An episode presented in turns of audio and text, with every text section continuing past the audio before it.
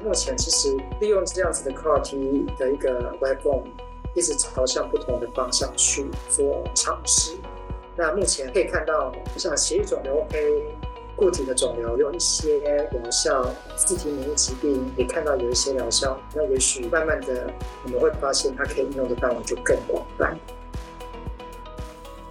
各位生进来一课的朋友，大家好，我是 BTBA 的共会长易云。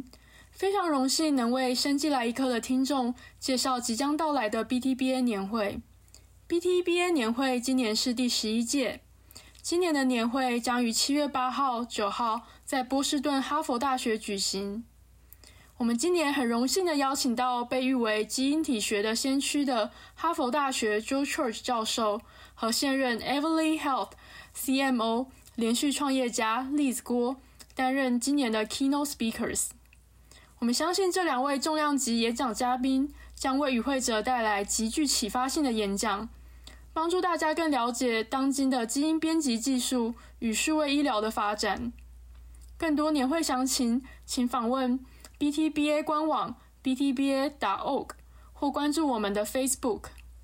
我们早鸟票即将开卖喽！早鸟票限量一百张，名额有限，要买要快。期待在波士顿的夏天与大家相见。嗨，各位听众朋友们，大家好，欢迎回到 BTBA Podcast 生技来客。我是今天的主持人 Margaret 魏佳音。呃，今天我们很荣幸邀请到张德宽阿德来跟我们介绍 CAR T Cell。呃，那先请阿德跟大家打声招呼。大家好，我是阿德，目前居住于美国波士顿，并且在 Sana Biotech 担任转译医学研究员。很开心能有这个机会到生技来可以大家碰面。耶非常欢迎阿德。呃，做了很久的 podcast，然后想说我们要介绍一些新奇有趣的东西，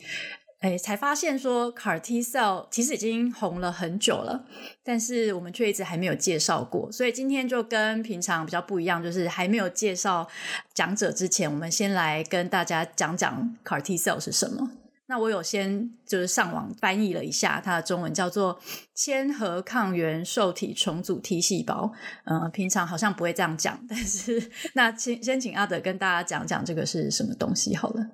好，呃，所谓的 CAR T cell 呢，它其实是一个缩写来的，它的全名是 Chimeric Antigen Receptor T cells，它是以自体的 T 细胞经过基因工程，然后将某一种呃表面标记的 CAR 基因装载在 T 细胞上面，然后来改造这样子的 T 细胞，让它带有特殊的标记蛋白，它就可以去认得癌细胞，或者是你希望它去认得任何体内的任何一种细胞，它就可以把它给杀掉。那其实。如果你比较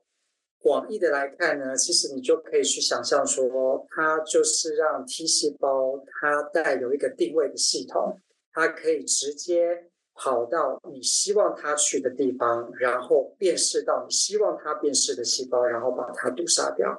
所以它这样子的一个方法其实是可以比较精准，而且又迅速。那目前为止呢，也在很多的啊临床上有很大的突破。那在过去这五年来，其实陆陆续续有非常多的 CAR T 产品的问世，从最开始的 Novartis 的 Kymriah，然后到 Yescarta，然后以及最近到 Johnson Johnson 他做出来的 anti-BCMA 的 CAR T cell，都已经在市场上面哦可以。被临床使用，对，这真的超级像那种科幻小说会有的内容，对不对？就是你可以把呃细胞拿出来，然后帮它重新就是改造一下，然后又打回身体里面。那这个就是第一个被 FDA 通过的药物。药品就是，嗯，它算药品吗？其实大家都还有争议，就是了。但是第一个 CAR T cell 呃疗法通过的时间已经是二零一七年，所以代表在这个之前好几年前，可能十几年前就已经开始在做研究了。那阿德是以前就知道这个，或者是例如说在博班的时候就已经在做这个呃 CAR T cell 相关的研究了吗？其实 CAR T cell，它在应该是一九八九年的时候，在以色列被真的执行上。不过，如果你以整个细胞疗法的一个历史来看，早在可能一九五零年代的时候，就已经有人提出这样子的概念，只是都还没有运用在人体上面。那我是刚好有这个运气，在念博士班的时候呢，刚好参加了一个 conference。那在 conference 上面，我听到，诶，利用这样子的 T 细胞可以做治疗，然后从从此之后就对它产生了兴趣。那也因为这样，慢慢的从一开始做一个药物传输系统、小分子药物，然后到了解怎么去制造这个弹头，做了抗体。那这个抗体之后，再跑到了这个 CAR T 的领域。那因为刚刚有提到嘛，CAR T 它的原它的整个缩写，其实它是来自于 chimeric antigen receptor。那这个 chimeric antigen receptor 本身它就是由抗体来的，所以一连串的这样子的一个过程，让我慢慢的从原本不是做免疫的，然后很纯粹的生物学，慢慢的进入到了医学，到了免疫学的这个领域。嗯，因为阿德在就是博班的时候念的是是病理，对不对？做的是你刚刚提到是比较像是 formulation 相关的，就只是因为这个契机，然后听到有趣的 topic。但是念博班的过程当中，你有有意识的去了解这这些相关的东西，然后呃，在接下来 postdoc 的选择上才去做这样子的改变，对不对？或多或少，其实，在博士班的时候，因为我是在台湾念的嘛，那我们也知道，在台湾念的博士班，很大部分都是要听从指导老师的的指示。虽然你会有讨论，你会跟他有一些呃，你知道脑力激荡的时间，但是因为你还是想要完成你的学业，你以学业为主，所以一般来说会以一个比较安全的题目。来去做你的研究主题，所以在博士班的时候选择的是比较偏向指导老师啊比较熟悉的领域，所以那个时候其实真的没有在做考题而是心里有一个想法说，哎，我想要做一些免疫疗法的东西。那慢慢的呢，从药物传输系统，然后去接触，哎，我怎么去做抗体？怎么利用这个抗体去？不管是要去啊毒杀细胞也好，或者是它可以做一个标记蛋白也好，然后慢慢的转向从一个一个药物小药小分子药物的传输系统，慢慢到抗体的领域，然后之后再到啊博士后的时候选择一个应该说一个一个机构，那那个机构刚好它主要是以抗体为主，但因为他是做免疫疗法的研究所，所以想说刚好也许会有机会去接触这个 CAR T。那也是因为在我呃念博士后的时候，从抗体开始做 antibody engineering，然后慢慢慢慢的去想说，哎，我们也许可以自己来做这个 CAR T 这样。哦，所以当初进到的实验室其实没有在做 CAR T，就是博后的实验室。对，博后的实验室本身一开始没有在做，但因为呃整个技术已经慢慢的成熟了嘛，所以我是大概从二，我是我是大概二零一零年底的时候进入这个做这个博后的工作，然后在大概二零一二年的时候该开始接触 CAR T。那回过头来，就是在找博士后，就是从台湾博班毕业之后，然后再找博士后啊，然后想说要到美国来的这个阶段，就是以台湾博士班毕业，然后找美国的博士后的工作，你觉得有什么挑战吗？或者是你在面试的时候，因为你其实有点转换领域，而且是有意识的想要转换，那这个你要用什么办法去说服？博后的老板说：“哎，你是是可以做这相关的研究的，可不可以跟听众分享一下？”啊，没有问题。其实需要就是需要做蛮大量的阅读，然后自己要整理一些比较新的文章的发表，然后把一些重点整理出来。那就像刚刚啊佳音说的，一开始并没有那么的 match，因为毕竟。博士博士班做的东西跟博后的东西，其实还是有一定的差距。那要从台湾直接跳到美国当博后，哦、也是一个很大的挑战。第一个当然语言是一个问题。那你知道，因为从来都没有真的出过国，那所以一开始要去跟外国人讲英文，然后直接是由电话来面试，用电话来面试就更困难。所以一开始真的做了很多的功课，去想办法了解啊，老板就是我想要应征的那个老板，他发表的东西有什么，然后做了整理，然后并且把他的论文。他的啊，引用的文献都几乎尽可能的大部分都给他看一遍，哦，真的很认真，对，来知道说他们的方向到底是什么。那我有没有办法从他们做的方向提出一个新的看法？那我觉得，呃，之所以会有机会被选上的原因，我觉得可能是比较着重在。因为我们比较吃苦耐劳，这是第一点。因为他，因为他们，呃，他们知道你是从外国来的，会比较愿意愿意去努力，然后比较肯花时间。那第二点应该是，呃，在跟老板们面试的时候，我有提出很多自己的意见跟想法，然后从一个原本是一个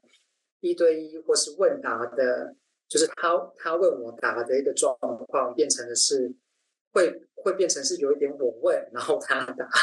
就是变成多一点的互动，就是牵着他的鼻子走，就就多一点互动之后呢，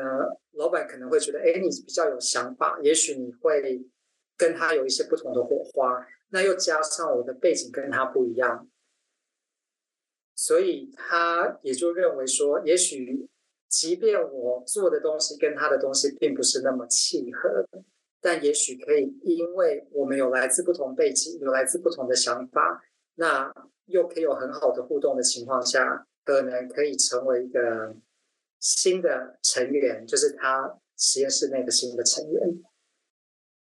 对啊，可能可以在就是激荡出新的火花，然后想出新的 project，就是。帮助他带着实验室往新的领域去发展嘛，所以我觉得对他来说可能也是一个好的契机。然后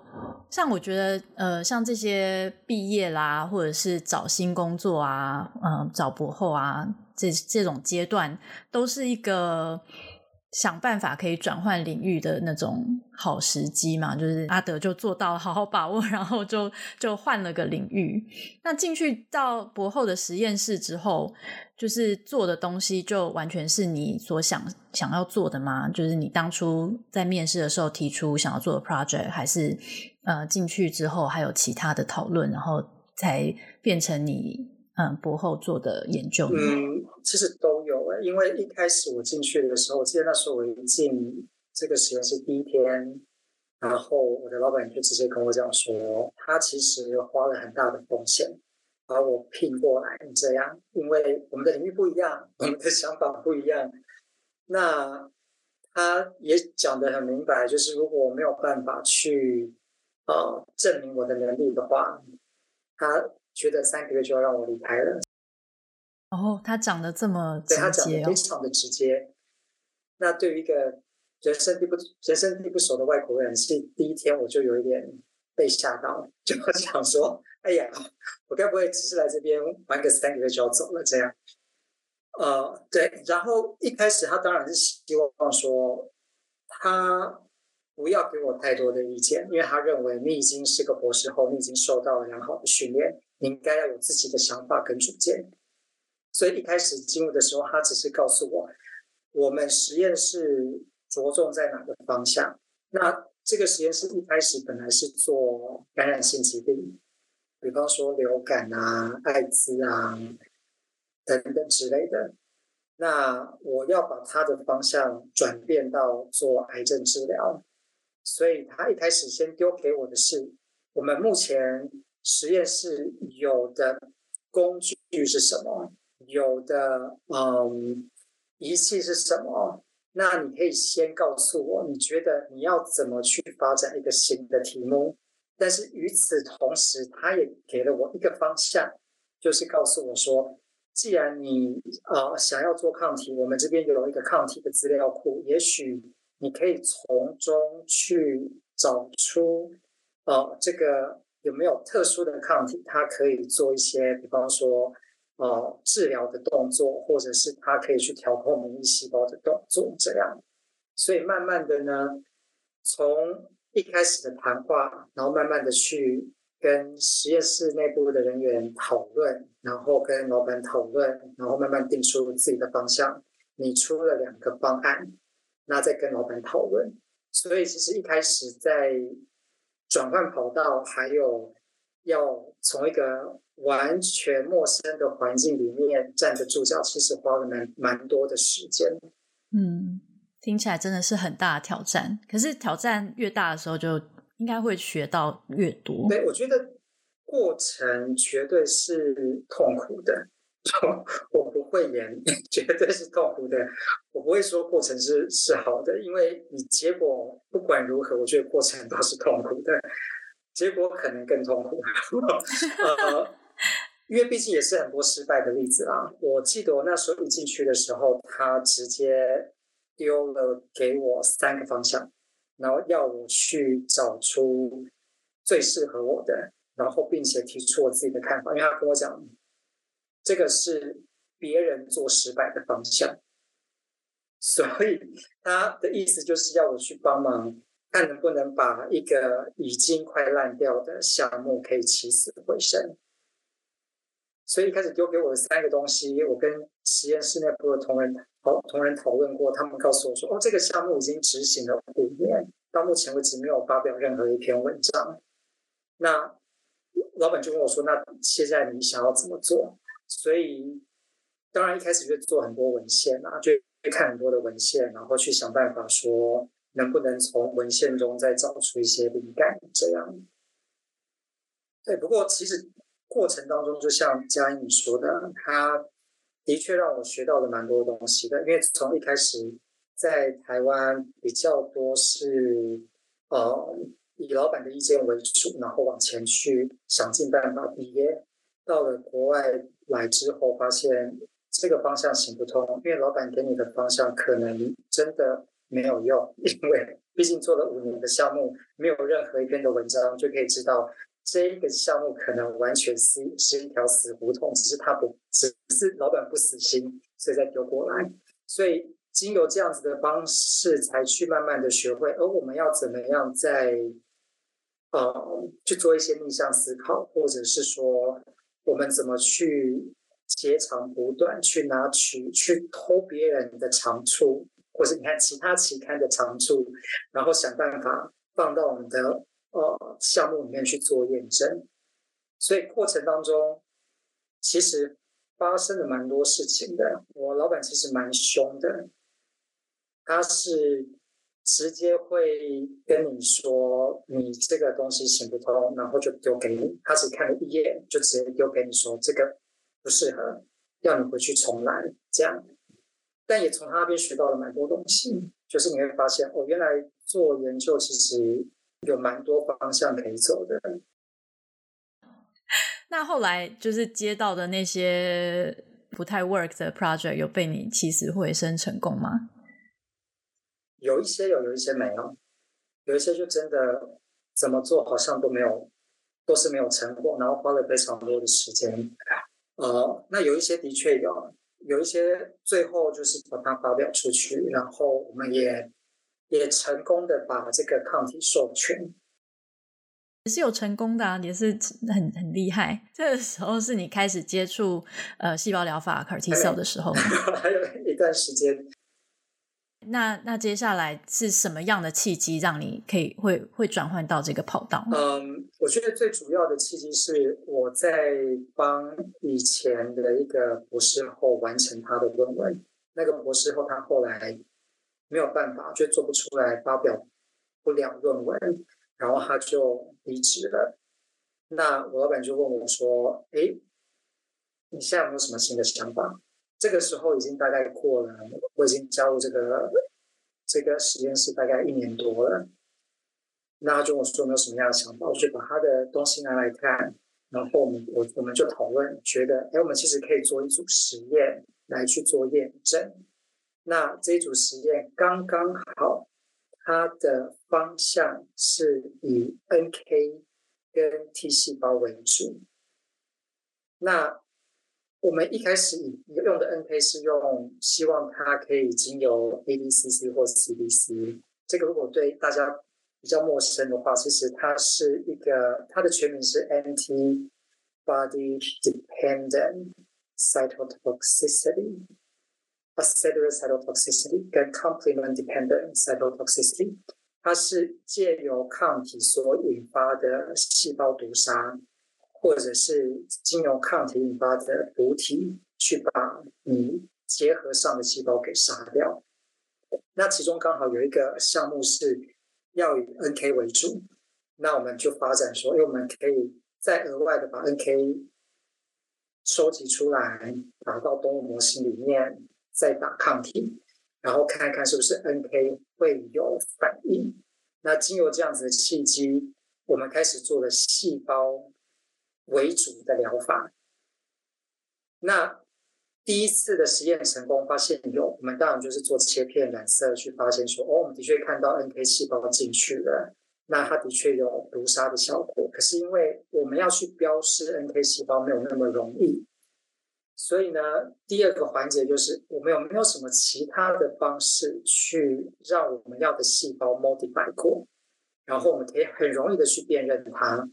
那这个时候刚好啊、我的老板提出一个想法，就是哎，或许我们可以把目前就是所谓的 chimeric antigen receptor 放进去使用。所以那个时候我们一开始用的是第一代的 CAR-T，也就是所谓的呃，它的 chimeric antigen receptor 结合 CD CD3 zeta domain。我们把这样子的一个 construct 拿出来放到 T 细胞里面，然后让它表达，然后再打到老鼠里面去看。诶，是不是有效果？哦，所以一开始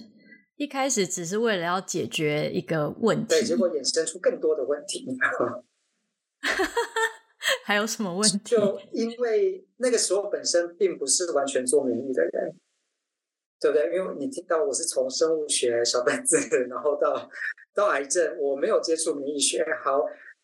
为了要去做 NK，花了我大概。半年到一年的时间去学会怎么培养免疫细胞，因为我们的实验室里面没有人会培养免疫细胞。我们是做我们是做病毒的，大家很会做病毒，但是没有人会培养免疫细胞。所以花我大概半年到一年时间去建立这个模型，接着又花了我大概一年多的时间去建立这个 CAR-T 的这个模型。所以那个时候陆陆续续有不同的 construct 去做测试，比方说我们有用。第一代的我们有用，第二代的，然后我们有用不同的一个 binder、不同的 linker，然后去让这个 construct 可以送到 T 细胞，让它表达，然后去了解这个表达的状况到底如何。可是这些零零总总都还不足以，不足以让我们真的有这样子的一个一个 platform 去支持任何一项的研究，因为我们没有任何计划跟 CAR-T 有关。所以没有钱可以去支持这样子的研究，所以等于说它是一个一个 side project，就是我们额外放到旁边去，然后想办法去做做看。那主要目的还是以抗体为主。那这个时候，因为刚好我的方向也是一个转变，因为我想说，我们一直在做抗体，一直用抗体做一个弹头，因为那时候太多的 acute antibody 问世嘛，尤其是。很多的 immune checkpoint inhibitor 啊出来，大家都想说，哎，我们可以用抗体做很多事情。所以那个时候我的想法是，我们是不是可以利用抗体去活化或抑制某一种的细胞？比方说，我们可以用抗体去活化 T 细胞，让它有更强的毒杀效果；或者说，我们可以用抗体去抑制，就是那种抑制免疫系统的细胞，把它给。阻隔，所以它就不会有效果。所以我的方向就往呃 T cell modulator 的方向去走。所以又配合上刚刚提到的，要做这些 T 细胞的 culture，要建立这些所有的免疫的实验，比方说 cytokine 啊、proliferation 啊、expansion 等等之类的，把它结合在一起，然后再去完成我另外一篇 paper。那一直以来就是从找到一个问题，发现另外一个问题，然后发现其他的问题可以解决原本的那个问题，所以一直在不同的问题之间游走。那呃，才慢慢的闯荡闯荡出说，哦，原来我们还是真的可以做这个 CAR-T 的的实验。然后在最后一年的时候，就我在做啊、博士后最后一年的时候。开始了这个新的项目，就是我们让这个 T 细胞除了它可以变成 CAR-T 之外，我们也可以让这样子的 CAR-T 可以自己生产抗体，让这个 T 细胞有 B 细胞的功能，所以它同时具备两种免疫细胞的功能，然后看它是不是有更好的疗效。所以在那个时候，我们发表了就是全世界第一篇这样子的一个文章，告诉大家说，诶，我们可以同时让 T 细胞除了有抗 T 的效果，它也可以扮演 B 细胞的角色。哇，听起来很厉害！那等于是从无到有，在实验室里面把这个项目建立起来。那怎么没有想说要留下来继续在学界打拼？对，这是个好问题。那个时候一开始的确有，所以因为啊、呃，发表文章数量达到要求了，那我的老板帮我申请成为哈佛的讲师。然后也被那个医学院通过，这样。那成立讲师之后，第一件事情就是你要写非常非常多的计划。那写计划对我来说是一个痛苦的深渊，因为我的英文没有那么好。然后每次写完东西，我老板就直接告诉我说：“你这个写的不是英文。”哇！然后我就不知道到底要写什么，所以呃为了那个这个呃英这个英文的问题，我还特别去上了非常多的英文课。哦，所以你去那个 Northeastern 是特地去学英文的？对，特地去学英文的绘画、英文的写作，然后还有就是嗯、很多那种英文相关方面的一些技巧。那时候我记得那时候我学了一个是叫什么？英文的文学等等之类的，这样，所以特地在花时间去，只是为了为了争一口气。就是有人说我的英文他看不懂，他不晓得这个是什么字。但学了之后，你觉得有帮助吗？我觉得是真的有帮助，就你有很明确的改善，就是你会变得比较能够。符合文法，能够以比较外国人听得懂的方式去阐述某些事情。对，但回过头来，为什么后来没有走啊、呃、学术这条路是？呃投了非常多的计划。那在那个时候，我们那个时候大概二零一零年多，我们都知道金融还是要结束。那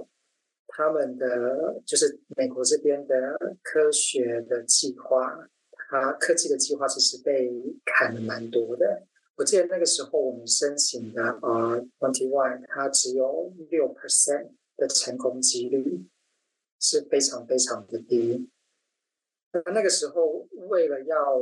拿到计划，那我的方向就是以癌症药物治疗为主。那我的老板。的方向，他最有名的地方是他做感染性疾病，所以我们常常在送审计划的时候就会碰到问题，因为他们的国科会啊审核计划的时候会去评估各个不同的分数，他的除了了解你的主题之外，啊，你的机构是不是有相就是很好的一个学术风气，还有啊写计划的人。也就是我老板，然后还有就是 co-investigator，那个就是我，他们会做综合的评比。那他的综合评比出来的分数，我的老板那个部分其实是最低分。他没有太多相关癌症的文章发表，所以那些 committee 就会认为，也许他怕你没有办法得到好的指导，没有办法得到一个很好的指导，或者是你的这个计划，他们可能有一点点存疑这样。所以那个时候碰了蛮多的就是送出去的计划，我大概送了大概快十个计划都没有拿到，只有一个有拿到可是那个非常的少。对，那个大概只有五万块美金一年，那连我自己的薪水都支付不了，所以后来我就决定，哦，也许我们就换个跑道看看，所以就跑到了业界去。那也因为这样，呃，那个时候我老板跟我的关系就处的不是很好，因为他认为走学术是比较好的，对，他比较不喜欢他研究研究所出来的博士后啊，或者是学生去往业界的方向走，所以那个时候他就告诉我一句话说：“哦，你以后可以不用从我这边拿任何的 reference。”哇哦！好狠哦！可是那个时代跟现在，我觉得应该风气转变了很多。因为当年我觉得，就是进入业界都还不完全是大家的首选，然后好像大家还是第一个会想到的就是留在学术界，业界是比较后来才会想到的事情。对，可是因为我做的东西太应用了，从药物传输系统、抗体药物、小分子，然后到那个细胞疗法。因为它太应用了，反而那时候在学术界比较没有那么好找。那也不能说比较没有那么好找，因为如果你看 CAR-T 比较有名的人，像 Carl June 或者是啊 Michel Sadelain 在啊 UPenn 跟啊 MSKCC 的教授，他们其实也都拿到蛮多计划的支持，所以其实并不是说一定很困难，但是。我觉得有一点比较值得、比较有趣的是，他们的背景其实都是 MD 的 background，所以我觉得当他们做应用科学的时候，他们可以很容易去做，比方说 investigator initiated trial，或者是他可以跟药厂去做合作，所以他们的东西很容易被看见。可是相对而言，如果是比较封闭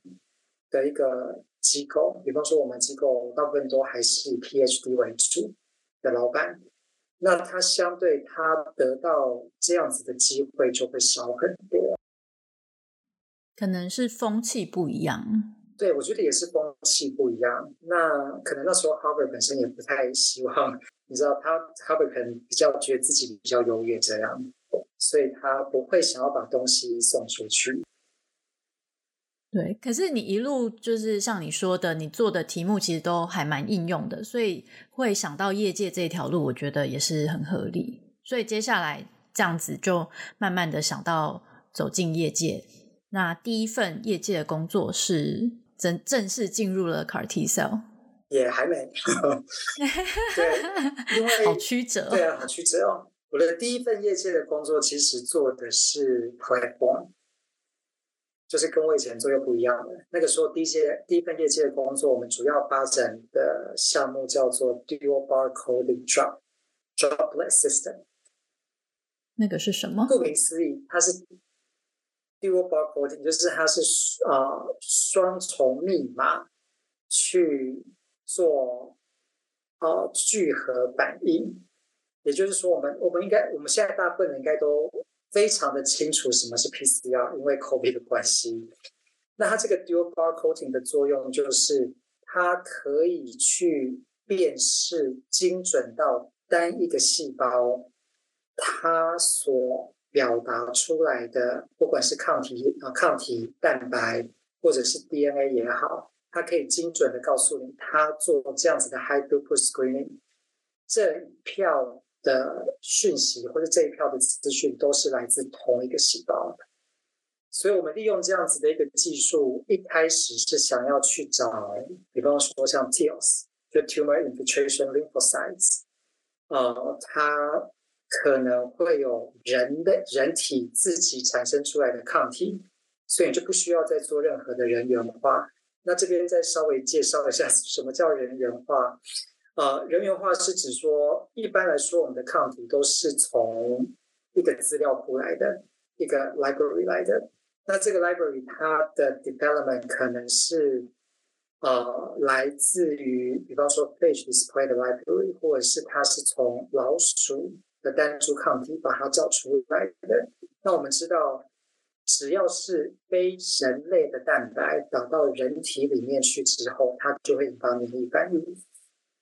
所以人源化的目的就是为了让这样子的一个蛋白，使它表现的比较像人的蛋白，所以它引发的免疫反应会降低。所以我们一开始的目的是为了要去找那些人的抗体，然后把这些人的抗体给筛选出来之后。一旦你制造出这样子的抗体，你就不用担心说这些抗体打到人体里面去之后会产生抗药性，因为它本来就是人的抗体了。所以我们一开始的目的是做这样，所以我们那时候公司在发展的方向是以一个 platform 为主。那我们做一些呃生物学的研究，去证实说，哎，这个方向是可行的。那那个时候我们的。呃我 founder 其实是一个很有名的大头，叫做 George Church。如果做基因体的人应该很清楚，他是是呃解体，就是人类的 genome 的的一个大老板。嗯，所以是经由他那边的实验室呃 spin off 出来的一个公司，然后我刚好就是有一个这个机会加入他们的公司去跟他们一起做这样子的一个研究。那加入的时候找这份第一份业界工作困难吗？但是听起来就是借重你过去做免疫相关研究的经验吗？主要是借重，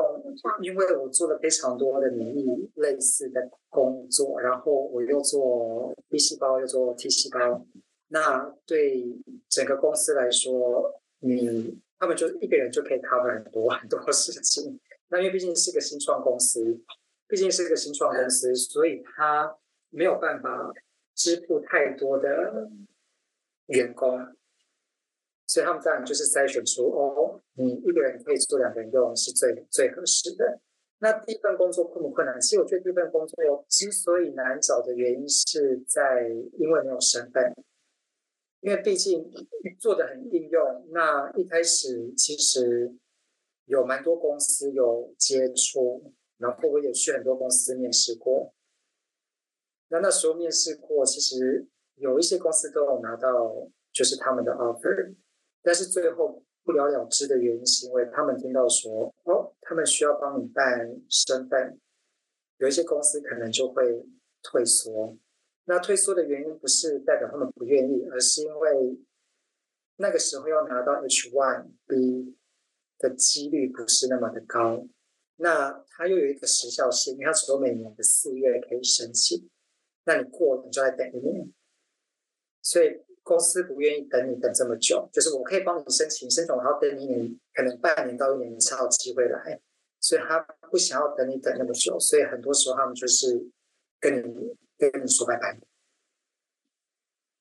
对，这其实也是一个台湾毕业的博士，然后到。美国当博后可能会面临的一个挑战就是身份的问题，因为不像在美国毕业的博士生，他们会有 OPT，然后有 OPT 你就有一段时间可以去处理一下处理一下这个身份的问题。但是直接出国来就是当博后的话，其实你没有那个缓冲的时间，那你就必须要思考呃身份啊呃工作签证这种问题，所以你会。建议一来就马上办身份吗？还是你应该也是等了一阵子才才开始着手进行这些？是后来公司帮你办的？是因为这间新创公司帮你办的吗？没有，呃，我是自己办的。但是一开始来的时候，你没有那个条件可以直接去申办。如果你一开始来就可以申办，那基本上他们认为你有强烈的移民企图，他会直接给你打回票。而且当初一开始来的时候拿的签证是 J1，也就是所谓的访问学者的身份。那访问学者本身是不带有移民企图的，所以如果你要直接以 J1 去申办，几率不高。那第二个是因为没有相关的学经历，就是在美国的学经历，你没有任何的证据可以证明你可以在美国过得很好。因为他如果让你有身份，他就必须要考虑到说，哦，表示你有工作能力，所以他们才愿意让你留下来。那因为你没有任何的证明可以告诉别人说你完全可以在美国独立的生活，基本上是不可能让你去申办的，他会直接给你打回票。所以，尤其像我们是直接在到美国来做博后，其实基本上就是直接来工作了。你需要累积一段的时间去证明说你的确可以留下来，你才有办法去申办你的身份。那一般来说，大部分的人都会选择大概三年左右再去做这样子的动作，因为会比较比较稳定。如果我跟移民律师讨论过的话，他们应该会建议说。你可能要再等一等，你可能要再等一等，你就等到你知道足够的信用或是足足够的一些条件的，你再去申请。因为毕竟他要求的东西还蛮复杂的，他可能会要求你说，为什么你认为我们必须要给你这个身份？可不可以请你提出强而有力的证据，说你是呃美国不可或缺的人才？好的。那回到第一份业界的工作，那大概做了多久才想说，哎，要要换到新的 team 呢？还是是有其他的契机？这个是一个蛮蛮 蛮蛮有趣的状况。这个其实也刚好卡在那个身份也是一个问题。呃，我那时候刚接下这个工作的时候，所以刚好我那时候拿到了 EAD，对。办绿卡不陌生的人应该知道，EAD 所谓的 EAD 就是你的那个工作证，就是你有资格在美国工作这样。所以我拿到第一份工作的时候，我基本上是以 EAD 的身份先进去，因为那个时候你已经拿 EAD，然后一四零通过四八五出去了，可能绿卡马上就下来了。那我是以 EAD 的身份先进去，但是进去了，隔了两个礼拜。我们公司突然宣布说：“哦，这是我们要做的东西，但是我们还是会持续做，只不过我们公司有可能会跟其他公司并购。那并购的状态就有可能有一些员工必须要离开。对，所以这个是完全不知道的状态。这样，所以那时候进去也觉得，哎，蛮新鲜，蛮有趣的，怎么？”一开始进去就发现，因为我们公司马上就要不见了，这样，对。但是他并没有说什么时候，他只是说他们有一个时程表，但不确定什么时候会执行。他说到这一点的时候呢，他就说到，哦，如果我们要并购的话，我们可能需要重新再去验证你的身份。那那个时候刚好卡在我的 EAD 快过期，绿卡还没到。所以我很有可能就是第一被第一批被赶走的人，对，那也是想办法了，那时候也是想办法。不过那就先不管那些部分，那太琐碎。然后后来呃，公司之所以被并购的原因，是因为他们看中我们要发展的技术，还有我们整条的 pipeline。我们的技术分刚刚提到，它是 Dual Barcoding Droplet System。那它的 pipeline 是从 molecular base 到呃 high throughput 的 biological base 的 study 就 bioassay，然后之后再到 biostats 或是 bioinformatics 部分，他们去整一整套下来的分析。所以每一个环节的人都是缺一不可，因为 molecular 的人可能不知道 bioassay 到底怎么样才是对的，所以他需要这样子的人来去做。 呃，实验，然后告诉他找到的东西到底能不能用。到了 bioinformatic 的人，他可能要跟 molecular 跟 bioac 的人讨论，他们分析出来东西合不合理。所以每一个部分都是缺一不可。所以那时候我们公司是刚好被 Juno 看中。那大家应该也知道，Juno 就是发展 CAR-T 呃的领头羊。那个时候三个比较有名的公司分别是 Novartis。Kite 跟 Juno，所以那时候我们刚好是被公司看中，他们看中我们的技术，他们可以做 high throughput screening，然后直接找到所谓的 chimeric antigen receptor 这样。对，所以那个时候呃，公司刚好处在一个很微妙的状态。那过了一段时间 Juno 的确派人过来，在还没有开始并购之前，他先派人过来，因为他要重新去审查这些员工他到底要还是不要。我就去，就是变成没有第二次的面试，就是哎，你好不容易加入一间公司，然后隔没多久他就哎，你再去面试一次，我不晓得要不要把你留下来这样，所以又去了第二次的面试。那第二次的面试过后，我们的确有宣布有一些人会离开。那那时候刚好比较幸运是被留下来。我觉得我被留下来的原因可能是他们知道我同时有靠题的经验，所以被留下来这样。所以从此之后，从一个 platform-based company 就转转型成为一个 clinical stage 的 company。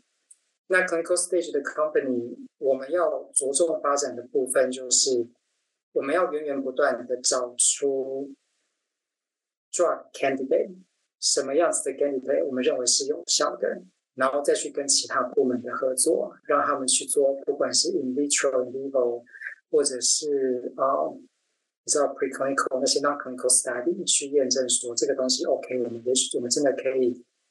进入临床，要去做 IND 等等的。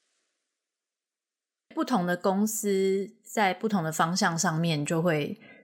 有所转变，就是你需要负责的项目跟做的工作，其实还是会有差。我觉得有差，虽然我一开始我觉得差异性不大，但是后来慢慢的推敲了一下，其实我觉得差异性还蛮大的。因为我一开始做的东西比较偏向是哦，platform validation，对，研究这个方法，然后确定它可以执行。对，所以我那时候必须要哦做非常多不同的 assay 去做佐证，就是你不能只用一种实验结果去做准，你要用很多不同的实验结果去佐证说，因为我们这样子的一个想法，这样子的一个一个 platform 是可以 work 的。但是等到到 Juno 去了之后，我的方向变得比较像是工厂小姐，就是不断的去做筛选。然后在里面去挑，所以我记得那时候为了要做这个海德科所以我还特地去跟我的同事一起学怎么去做那个 automation，就是自己去设计那个 program。所以那时候我在学，哎，我怎么设计这个 program，然后让我们的机器手臂可以一天内就做了一千。个抗体的筛选，然后可以从里面去分析它的数据，这样。所以后来的方向是比较偏向说有一点工厂化，因为我们认为这个 platform 是可以执行的，然后我们让它工厂化，然后之后再去往下去做研发，看能不能真的找到一个有用的东西。嗯，那就是当初 Juno 买了这个。platform 的用意嘛，就是为了想要可以发展出这一套可以筛选的方法，然后你们也验证成功了，就应用了这样。是验证成功了，然后那时候我们也发表就是蛮好的期刊，然后我也去给了，也是蛮有名的 talk，类似像 Keystone，就是我直接去被邀请去参加参加那个主讲者这样，所以。因为这样子的关系，所以 Juno 认为，哎，这个其实是一个好的方式，它可以大大缩短人力跟时间。那相对而言，当然就缩短了成本。OK，好，那你就正式真正的加入 CAR T Cell 的细胞疗法的行列了。好景不长，好又好景不长吗？又又有故事，就离职了。那有一些私人的因素，后来就离职。那离职之后就回到了波士顿，加入了一家做 delivery system 的的公司。那这个 delivery system 它后来结合了细胞疗法，所以其实后来又脱离了 CAR-T，大概脱离了两年多。像但 delivery system 就又比较像是回到你博班做的研究的部分，所以其实一路走来，你所学的东西跟你有过的研究方向都一直有。呃，在你求职啊，或者是找找下一份工作的时候，都可能有不同的帮助。对，其实就是不断的绕圈圈啊，就是山不转路转嘛，这条路行不通，我就换另外一条。应该说，每一个经验，每一个经验都没有浪费，都都可以成为你的。对，我觉得没有用不到的经验，所有的经验都是都是绝对有帮助的。所以一直到就是从第一份工作到 Juno，然后再到新的这个工作，都一直是做 preclinical，都比较是早期临床前的研究。对，都比较是早期临床前的研究。那那个时候，其实在一开始进入公司，也是慢慢的从 scientist 开始走嘛。那 scientist 其实很多时候都是做比较 basic 的，或是 early discovery，所以它是。从 early discovery 来看，你会做非常非常多不同的 assay，只是为了要验证说我们能不能找到一个有用的 drug candidate。那一旦拿到了 drug candidate，你很容易就是丢给下一个下一组人马去执行了。那一直到 Juno 结束之后，加入另外一间公司，我就变成不再是 early discovery。比较偏向是 development based 的的人来讲，就是我们已经筛选出一个有用的 drug candidate，然后我们要开始去做 development，所以方向又有一点变化。所以从这个阶段开始，你接下来做的都比较是 development stage 咯。从那个时候，第呃，应该说刚开始进去可能半年还是比较 early discovery，然后后来就是 development 为主。那 development 为主。的目的是为了我们要做出足够的呃数据，不管是 in vitro 也好，或者是 in vivo 也好，它可以让这个数据放在 IND package 里面，也就是 IND package 里面有一个 non-clinical package，我们要去完善它，告诉别人说这个 drug candidate 它的药物机转是什么，那。我们用什么样子的方式去验证？那这个验证的结果是不是能够 translate to human？能不能让它有转移的空间？这样，第二次就到第二下一间公司之后，就是比较偏 in vivo 的 pharmacology 的部分，然后也是从头开始学。对啊，这又是一个不同的领域了，一个完全陌生的领域，就是我们要怎么知道药物动力？哎，那我还真的不知道，真 的所以 药物动力超难的，对，超难的，即便到现在我还是觉得很难。呃，要怎么去怎么知道它的药物动力学是什么？我们要怎么样去从一个小鼠模型去预测你在人体或者是 non-human primate，就是猴子的模型里面去看它的剂量？我们要怎么样从它的剂量上面去分析它可能产生的毒性，它可能拥有的一个疗效会是什么？所以其实那个部分也是在那个时候开始慢慢的累积这样子的经验。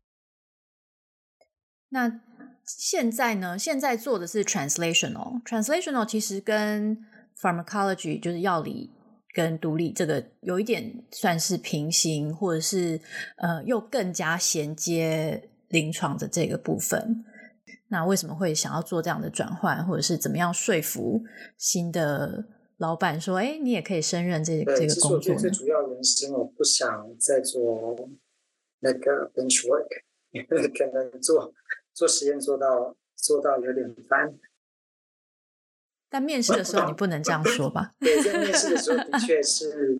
说，我这些我都会，所以我不需要再做了这样。但是当然不可能说，呃，我不想做。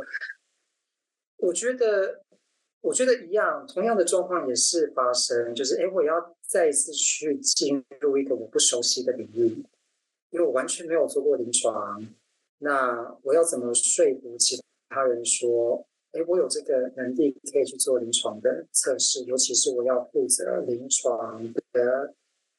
那个 protocol 里面的 biomarker plan 这样。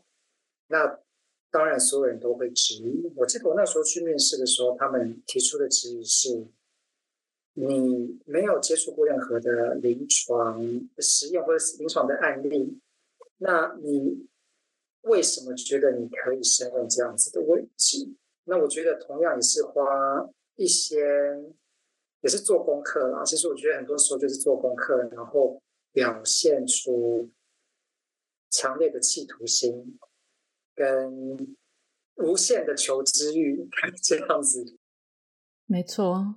觉得他们要看到你的就是眼睛里面要有火花，觉得说啊，你真的是对这非常有兴趣。学习你一定可以很快速的把它把它学会，这样。所以那个时候也是这样子的一个契机，也是刚好碰到贵人。我觉得我还蛮幸运的，碰到蛮多贵人，在我尤其在我在转换跑道的时候，都有人跟你说：“哎，你来我这边工作吧，你来我这边工作吧。”然后。我觉得这是一个很很美妙的事情，因为是别人付钱给你去让你学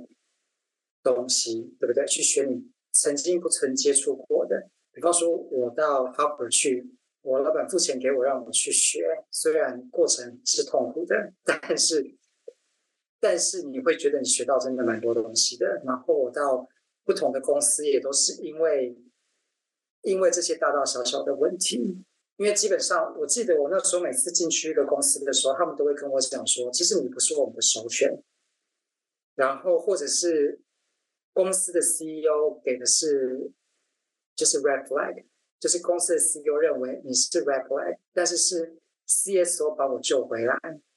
所以我去加入每一间公司，就你刚刚听到那前面那几间都是这样子的案例。而且是后来我的同事或者是我们的 CSO 直接告诉我说，其实你不是我们当初的首选。对，所以我觉得，因为毕竟也没那么优秀，所以我觉得我可以理解。但是为了要让自己脱颖而出，你必须要表现出你有很积极的一面，然后并且你要做足功课，让别人觉得说，哎，你了解我们到底在做什么，你也懂得我们的需求是什么。你要在别人还没有想到之前。你就必须要把你的问题跟你的想法给说出来，让别人能够眼睛眼睛为之一亮。那这个也是我觉得之所以会拿到很多不同的 job offer 是这样子来的。对啊，我觉得即使他们说不是首选，但最后还是选了你啊。那也是要有一定的经验跟实力，我我觉得才有办法。在接下来，他们在挑第二轮或者是什么时候才可能再选到你？不然也也是排不到啊。因为一个工作其实申请的人也是有那么多，有百分之五十的运气，可能在那个时候跟我一同竞争的人比较少，所以老天的眷顾，或者是刚好他们需要一个有做过类似的东西，只是可能差一一，可能也许只是差一点点的不同这样。那我觉得。这这个也有有可能会牵涉到一个说，因为你从过去到现在一直有我不同转换跑道的经验，那这种时候在面试的时候，当然是可以说哦，你就是学习能力很快，你可以迅速的面对这些不同的改变，那这个就变成说也是你的广度嘛。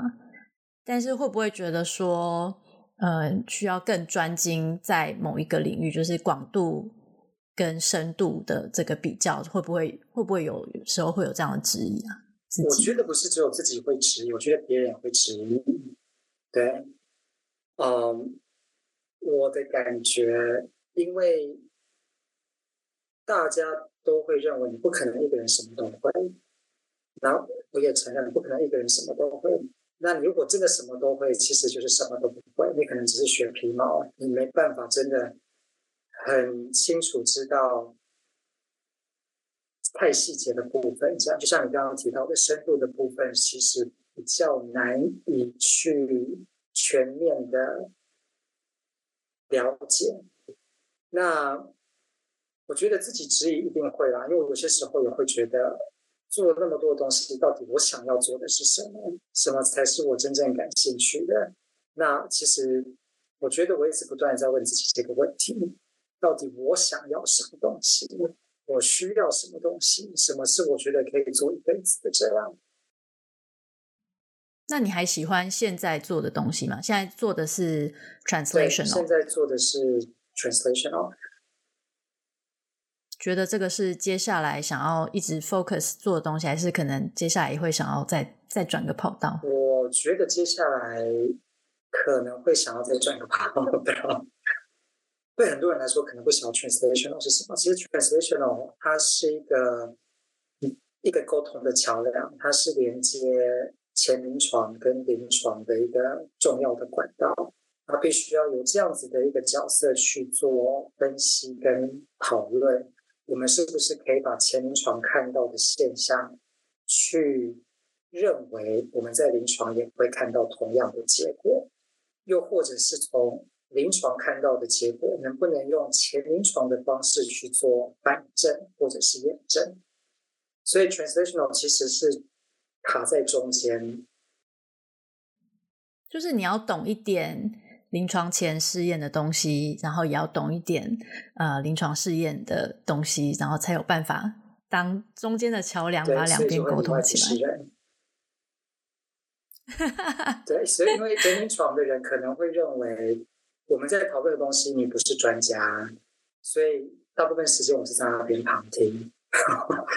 又或者是我们随便说个意见，他们可能会觉得，哎，你真的觉得这个没有办法 translation，没有办法 translatable 啊之类的，没有办法真的转译成临床的状态，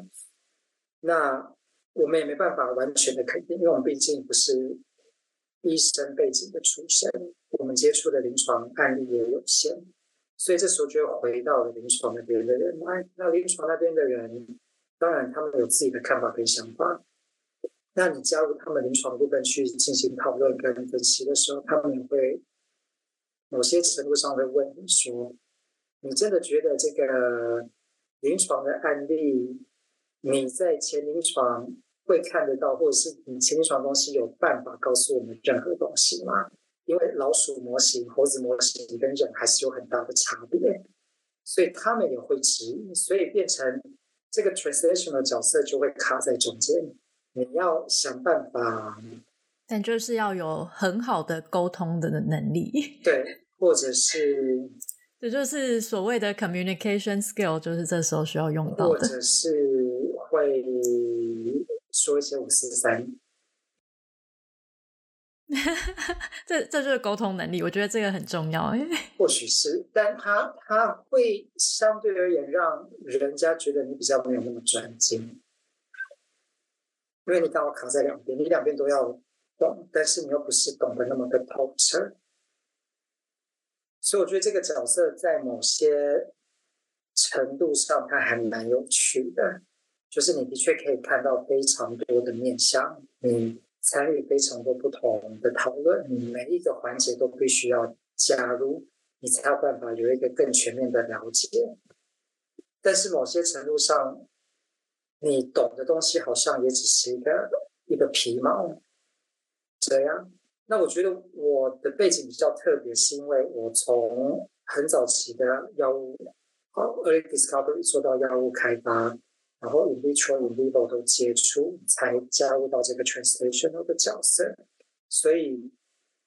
相对于往前到 non-clinical 的部分，其实可能没有那么的吃力。可是，一到 clinical 的部分，其实就相对比较吃力，因为有太多的东西并不是那么熟悉，所以很多时候要从头开始去学。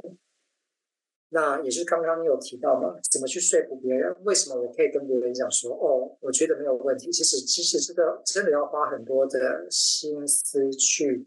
研究这个公司未来可能发展的方向，他们可能喜欢什么样子的疾病，然后你在那个疾病上面再去深入了解，然后在面试的过程当中，你可以把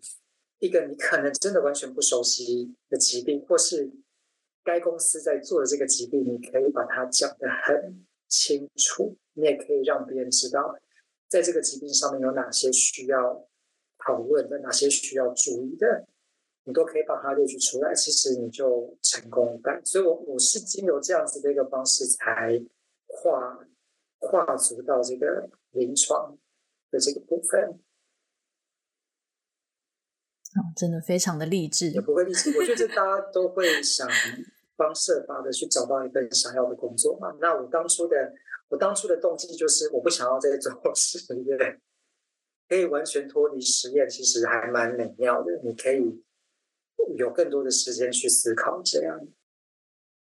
其实，因为我有时候也常听到很多学弟妹可能会问问题，问问一些问题，就是像像你说的嘛，他们觉得说，哎，自己可能不是那么喜欢做实验，有没有什么办法可以像这样就进入到更靠近临床阶段一点的工作这样子？那我觉得有时候要给建议，其实也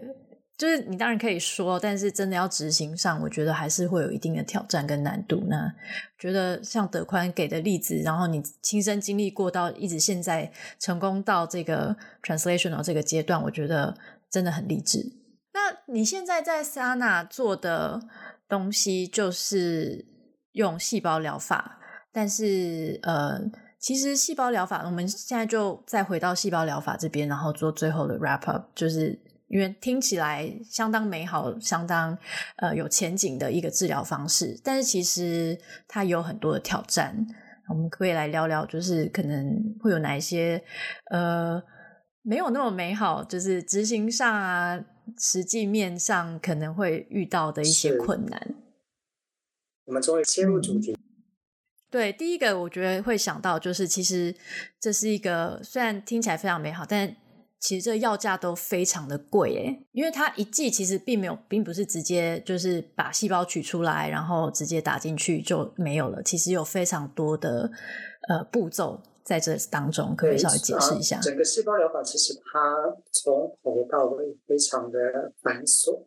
它有太多的部分要不同部门的人加入去协调。所以，我们先不管药厂的一个执行方向，做一个整体的概念来看好了。其实，细胞疗法的一个过程，它必须要先，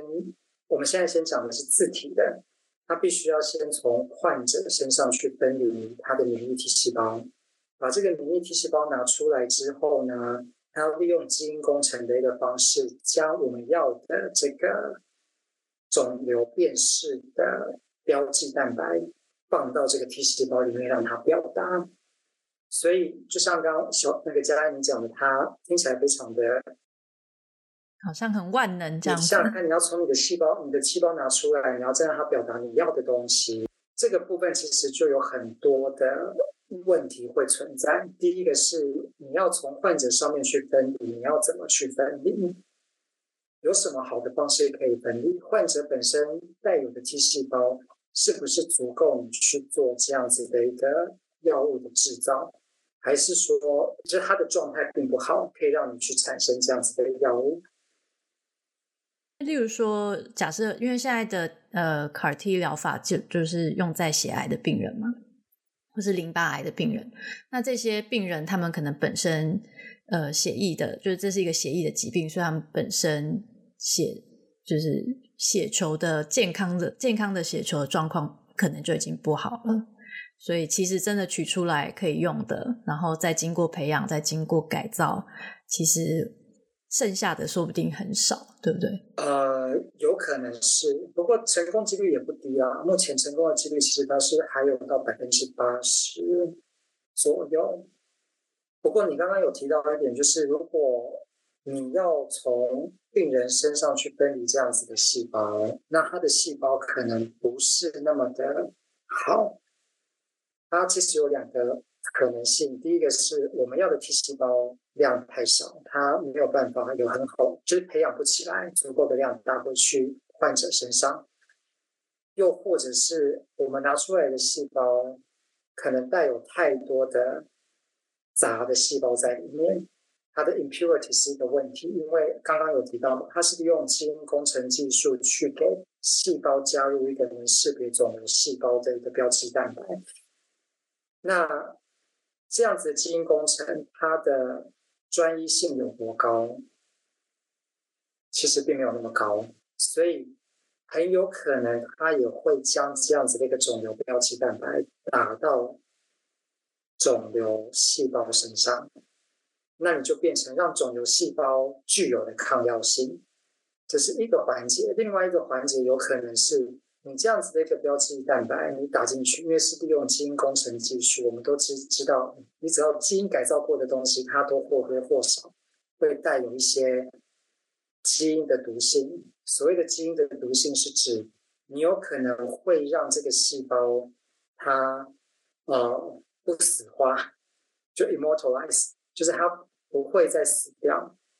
它就让它自己转变成为一个癌细胞的可能性，所以这个都有可能会发生。所以它整个过程其实它的一个监控是要非常的严谨的。那最后当然你回到要达到呃人体里面，它会牵涉到呃你运输的问题嘛，你要怎么确保你的细胞还可以存活那么久，然后达到人体里面还有效果？所以整个 CAR-T 的细胞治疗流程，你可以发现，说简单很简单，就是你从病人身上拿出细胞，基因培养，呃，基因工程改造，体外培养。然后得到大量的 CAR-T 之后，再把它打回去患者的体内。可是，在这每一个过程当中，它都有它的风险，然后跟它过多就是不同的成功几率在里面。所以，这也是为什么会导致一个 CAR-T 的 cell therapy 它的药价会这么的昂贵，因为它要牵涉牵扯太多的人力物力在里面。听起来非常的美好，但是真正执行上面其实也不是那么容易的。然后另另外一个就是大家面临到的，现在面临到的困境，就是因为它是基因改造的东西，所以呃需要追踪的时间也相当的长。呃，一般要追踪好像到十五年是吗？是的，它要。打到人体里面去之后，必须要持续的追踪十五年，跟以往的一般癌症的用药不一样。一一比以往一般癌症的用药大概五年就可以了，但是哦，这个 CAR-T 这种细胞疗法，它必须要长达到十五年。那它的原因其实就是所谓刚刚讲到的，它可能会导致一些基因上面的毒性，然后还有整个啊。啊，purity 它的纯度到底够不够纯，也会影响。因为你打进去，比方说 Kymriah 打进去大概六十个 million，六千万颗细胞到啊六亿颗细胞这么多，但是它这个细胞的算法是算 CAR positive 的细胞，它还有其他有的没有的细胞在里面。那你的 CAR positive 的细胞，到底这六亿颗里面，你只要有一颗是癌化的，那这颗细胞有没有可能变癌症？有可能，因为你是打进去到癌症的病人身上，他本身的免疫系统就不好，所以你要在六亿分之一的这个几率，什么时候会演变成真正的癌症？不知道，通常需要一段时间，所以也就是因为这样原因，它需要就是嗯持续追踪长达十年，所以听起来也是很费时耗力的一个 工程。那当初在发展这个疗法的时候，其实大家对于它的想象当然都是非常的美好，然后觉得说哇，这是一个打一剂就可以完全治好。癌症的一个疗法，但是后来也陆陆续续又听到说，哎，有复发的这种可能性。那复发了之后呢？我我听到有人说可以再打再打一次这种细胞疗法。对，这个这个是一个很大的问题。呃，从第一个被打 CAR-T 的病患，他是在二零一二年的时候打进去的。然后他到去年也因为这个原因发表了一篇文章，就是第一个病人，他经过了十年之后，他的体内还可以找到 CAR-T 的 cell，非常的厉害，但也非常的可怕。呃，对，那 有一些病人他的预后其实真的蛮好的，他不太容易发现复发。那原因可能是因为他的 CAR-T 还可以持续的存活。有一些呢，他复发了，在临床上面看到的结果是有两个可能性，一个是它还是有 CAR positive 的 cell，一个是 CAR negative 的状态。那 CAR negative 的状态，我觉得就很好解释嘛，就是你的细胞都已经不见了，所以你再一次长出来是合情合理的。那为什么会有这样子的一个现象发生？有很多的可能性。第一个是你这些 CAR-T 细胞本身就不是那么健康，就像刚刚我们提到，因为本来就是病人的细胞，它就不是那么健康了，所以它可能没办法存活那么久。第二个原因有可能是因为这个 CAR 本身还是带有基因改造的产品，所以它或多或少会引发体内的免疫反应。所以即便癌症病人他已经很虚弱了，但是他还是有可能会产生免疫反应，而这样子的免疫反应会把这些外来的 CAR T 给移除。那一旦没有了 CAR T，你失去了这样子的药物之后，癌细胞就会再长回来。那刚刚前面有提到，有另外一种病人，他是属于 CAR positive 的状态。那为什么 CAR positive 在他还是会复发？其实这就牵扯到整个癌症病理学上面的东西，因为癌细胞本身就是基因不稳定性，它有可能具有多重的突变。那某一些癌细胞经由你这样的 CAR T 进去之后，它去把带有这样子肿瘤表面抗原的细胞毒杀了，但是有某一群它没有表现这些特定的肿瘤抗原，它就有可能再一次的长回来。所以你会看到还是有 c o p o s i t 的病人，但是还是有复发的的存在。那它这个复发的几率其实目前来说还算蛮高的。还算蛮高的，因为我们一开始以为哦，在第一期、第二期解盲过程之后，它的 CR rate、它的 over response rate 都蛮高的，它的 over response rate 可以到达四五十以上，它的 complete response rate 可以到达就是八九十，所以我们一开始认为说，哦，那这个癌症的治疗真的有希望。可是过去了这五到十年。陆陆续续有一些病人的结果出来啊，我们发现其实他的复发几率还是有不少，大概我记得如果我没记错，也许是三十到四十之间，那我可以回去再查证一下。呃，所以你看到这样复发的几率，我们是不是有机会再给病人另外一剂这样子的 CAR T？那刚刚也提到嘛，他有 CAR positive 跟 CAR negative 的状态，如果只是单纯因为 CAR T 细胞不见了，跟它的肿瘤抗原表达不稳定性没有关系，跟抗药性产生没有关系。那我想它也许还是有效，可是很可惜的是，就目前而言，看到很多很大的一部分是跟肿瘤抗原的表达不稳定性有很强烈的关系，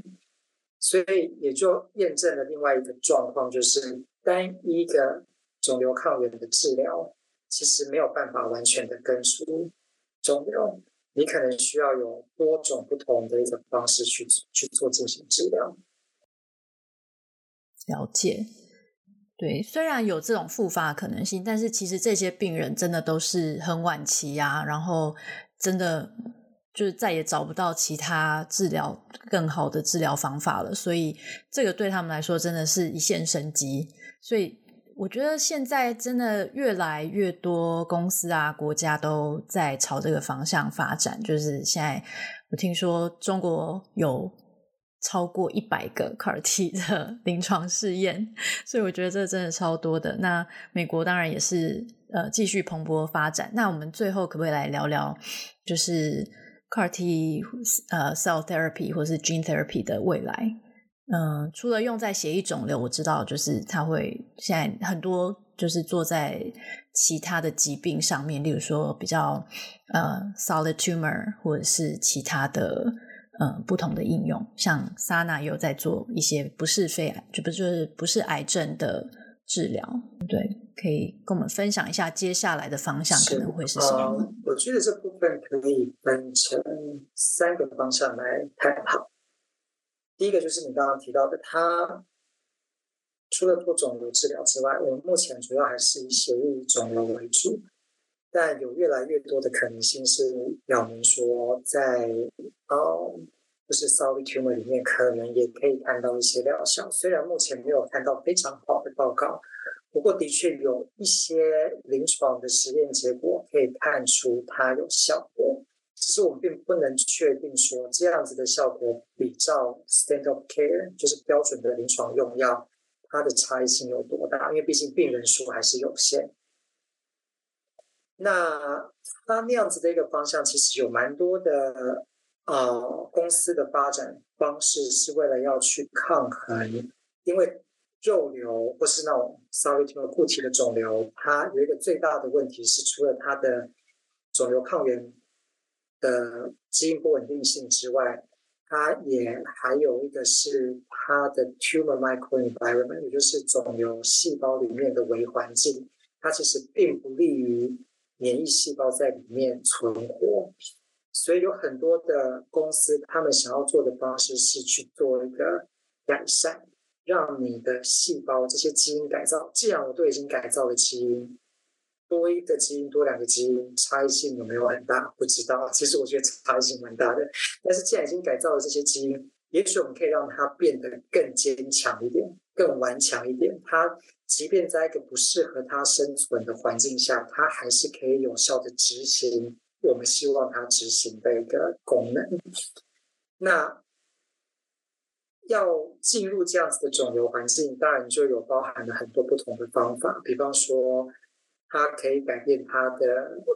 immune checkpoint inhibitor 的表现，它可以改变它的 chemokine receptor 的表现，让它有更有力的去呃标靶到肿瘤组织里面，就是 target 到肿瘤组织里面。或者是让它有更强的抗酸，或是抗那个无氧的环境。我们知道肿瘤下面肿瘤的组织状比较缺氧，然后它比较酸，所以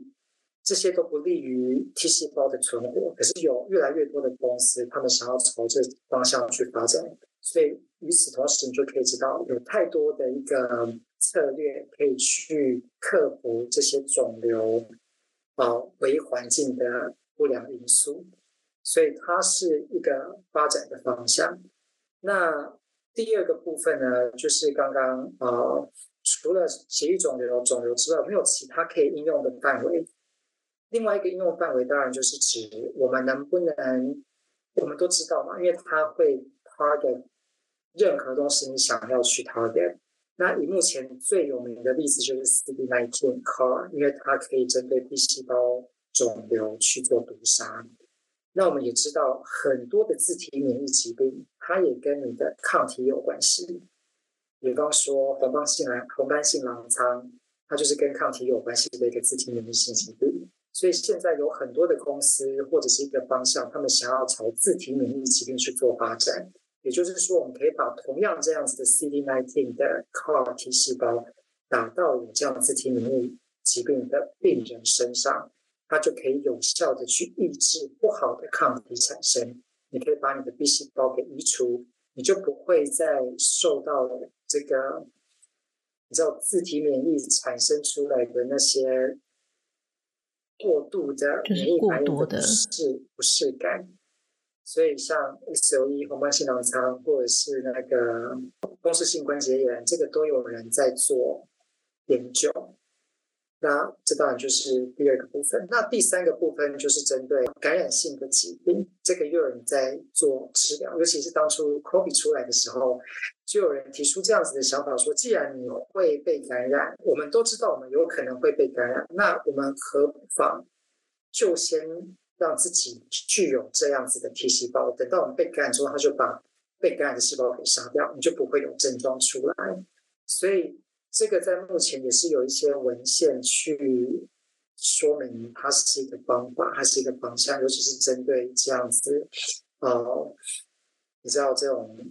感染性疾病，因为它又更简单，因为你是外来的东西，所以你可以很清楚的知道你就是外来的，可以可以把它给杀掉，这样。所以其实目前其实利用这样子的 CAR-T 的一个 platform，一直朝向不同的方向去做。不同的尝试。那目前可以看到，就像血液肿瘤 OK，呃，固体的肿瘤 solid tumor 也有一些看到有一些疗效。那还有自体免疫疾病也看到有一些疗效。那也许慢慢的我们会发现，它可以应用的范围就更广泛。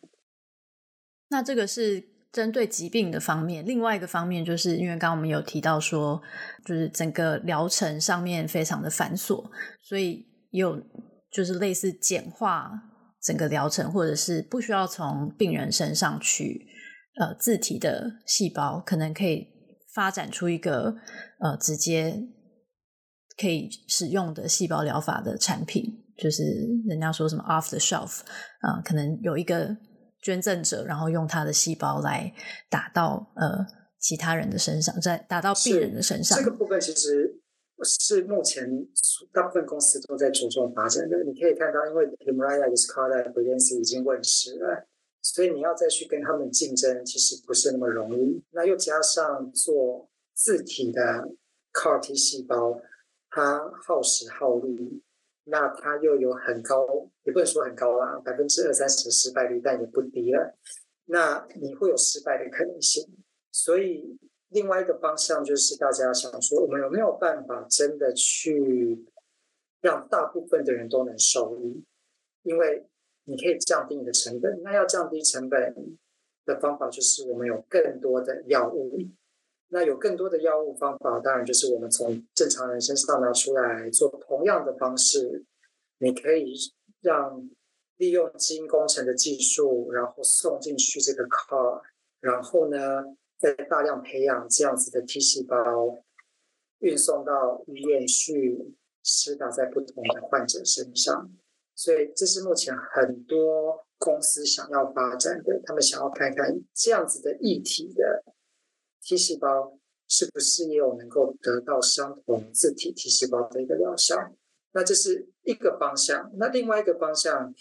也很多公司想要发展的是。我都需要把细胞拿出来去做培养，那它也需要耗费人力跟物力，尤其是你还要去找到对的捐赠者，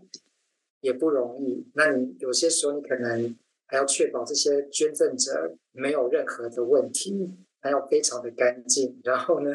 呃，达到那个患者本身他也不会引起一些严重的后遗症。所以，另外一个方向，大家的想法就是：我们能不能让你自己的身体就变成细胞的制造工厂，也就是所谓的体内，呃，体内的基因工程，把你的 T 细胞变成抗体细胞。那这个部分就牵扯到很多，因为有一些公司想要用的是 polymer 的方式，就是一些药物传输系统。有一些公司想要利用的是病毒的载体，所以每一些公司他们的想法都不一样。他们想要去用更简单、更便捷。以后你只要病人来，我就给你打一针，它可以是 outpatient 的 setting，你就可以直接打完针，你就可以回家休息了。你就躺在那边，让自己身体变工厂，就会有 CAR T 细胞产生出来。对，所以这个是一个另外一个方式，大家在往这方面去做做发展。那还有另外一个另外一个状况是，因为我们刚刚提到，我们癌症细胞它的基因不稳定性，让很多的 CAR 有可能在未来会失效，尤其我们现在都只有单一的靶点，所以有更多的公司在想说，我们能不能做 combination 的方法，比方说结合 immune checkpoint inhibitor，结合小分子药物，结合嗯。啊，细胞激素或是不同的 CAR 的 combination，你有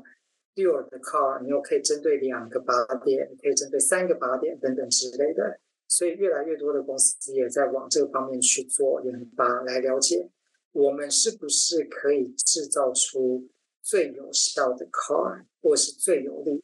最能够活很久又不会有毒性的 CAR T cell。哦，那。接下来的疗法会不会就是真的是朝这种基因改造的方向走去？好，真的非常的科幻。对，真的非常的科幻，尤其是那个药物传输系统也很科幻。就像很多人是用 mRNA 的技术让你的 CAR 去表达，有的人就用病毒让它是永久的表达，有的人就是用 polymer，那你带什么东西进去，就是有非常多的方式可以。在上面去做运用，对啊，听起来其实也是非常有趣啊。就是这个领域真的还有很多很多可以尝试的方向，然后有很多不同的可能性。那毕竟还是有很多疾病等着等着 我们去治疗，所以大家继续加油，呃，继续研发好的疗法，跟继续在这个生技产业上继续努力吧。那听到今天就是德宽我们介绍 CAR T-cell 细胞疗法跟基因疗法的呃内容，觉得真的非常的呃有趣。那觉得未来还有很多可以值得发展的东西。好，非常谢谢德宽今天来跟我们分分享。好，生技来一客这个团队，谢谢各位听众。谢谢有这个机会可以跟大家分享。那如果大家有任何问题呢，可以看呃要跟我们联络啊，或者是呃德宽应该也非常 愿意跟大家分享他的一些心路历程。那我们会把他的 LinkedIn 放在资讯栏。今天非常感谢大家收听，那生技来一刻的 Podcast 就到这里告一段落，拜拜，谢谢德宽，拜拜，谢谢，拜拜。生技来一客 Moments in Biotech 第三季由 BTBA Boston Taiwanese Biotechnology Association 制作。我们感谢国科会和驻波士顿台北经济文化办事处科技组的赞助。本期节目主持人有许又田、刘俊、伊娃孟宪伟、纪威佑、Rick、Margaret 魏佳音。还有我陈乃群，后制团队包含 Zoe 刘继秀、洪慧芳、涂新芳、林茂然、罗维忠、陈君伟、林婉容、吴云云、潘云仪，宣传是陈范恩。如果你喜欢我们的节目，欢迎到你所使用的 Podcast 平台留言，并给我们五颗星的评价，也可以到我们的脸书留言。有余力的话，也可以考虑小额赞助我们节目。谢谢大家的支持，我们下一集再见，拜拜。